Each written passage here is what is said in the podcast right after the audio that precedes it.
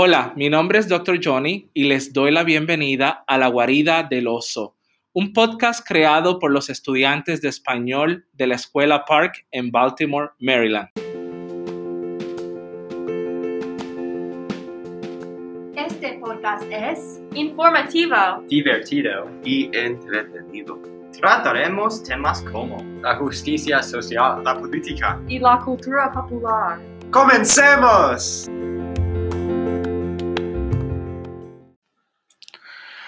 Los episodios de este podcast son el resultado de la investigación hecha por los estudiantes y sus opiniones personales. Escuchemos a Charlotte y a Gavin, quienes nos hablan sobre el racismo y el colorismo en los Estados Unidos y en los países hispanohablantes.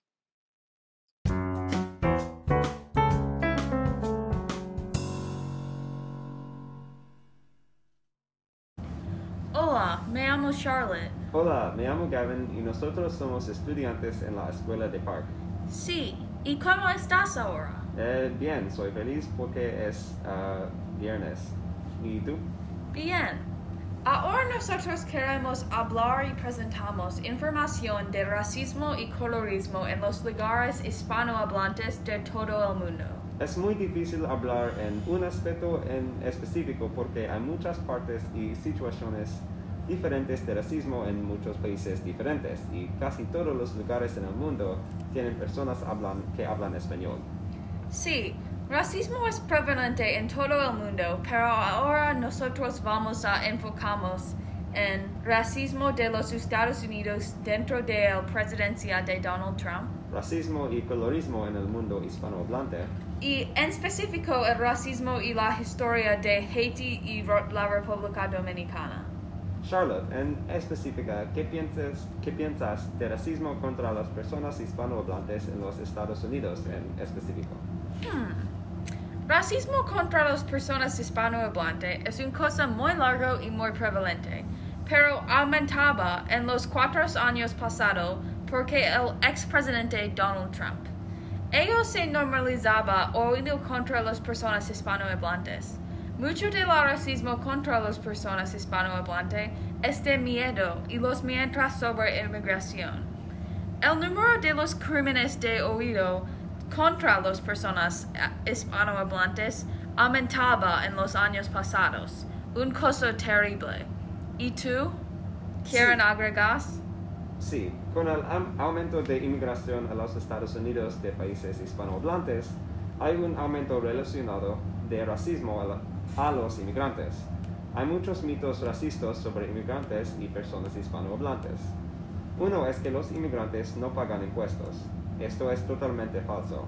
Casas con inmigrantes pagaban, pagaban 308 mil millones en impuestos federales y 150 mil millones impuestos de los estados y impuestos locales en 2018.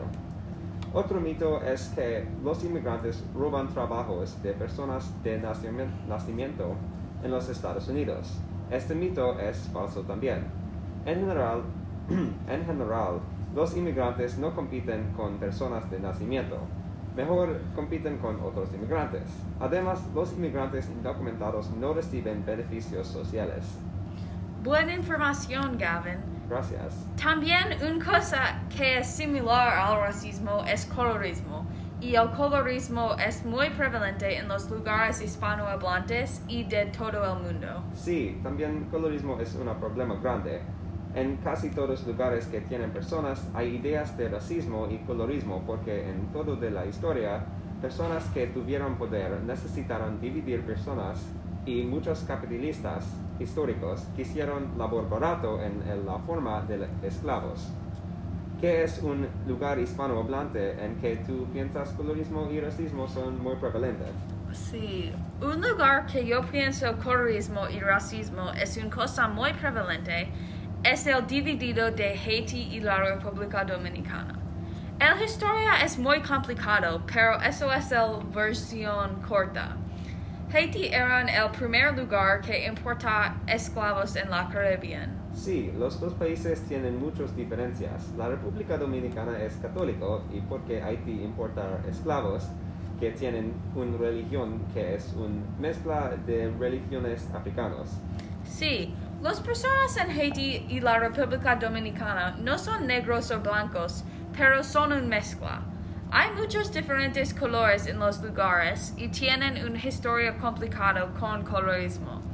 También hay una relación complicada co- dentro de las personas de herencia a- hispano y africano.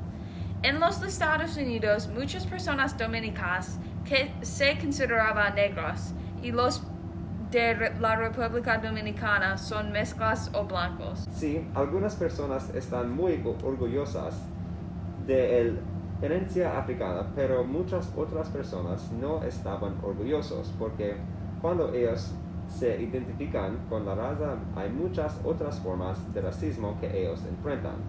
Haití se fundó de esclavos liberados y la República Dominicana es la que opresó a los esclavos. Sí, muchos dominicanos rechazaron todo del Haití, la lenguaje, la cultura y el color de los pieles de las personas. Después de los haitianos se lib- libertó, los dominicanos se importaban trabajadores de Haití y los dominicanos y los haitianos se mezclan. La negritud convirtió de un trato haitiano.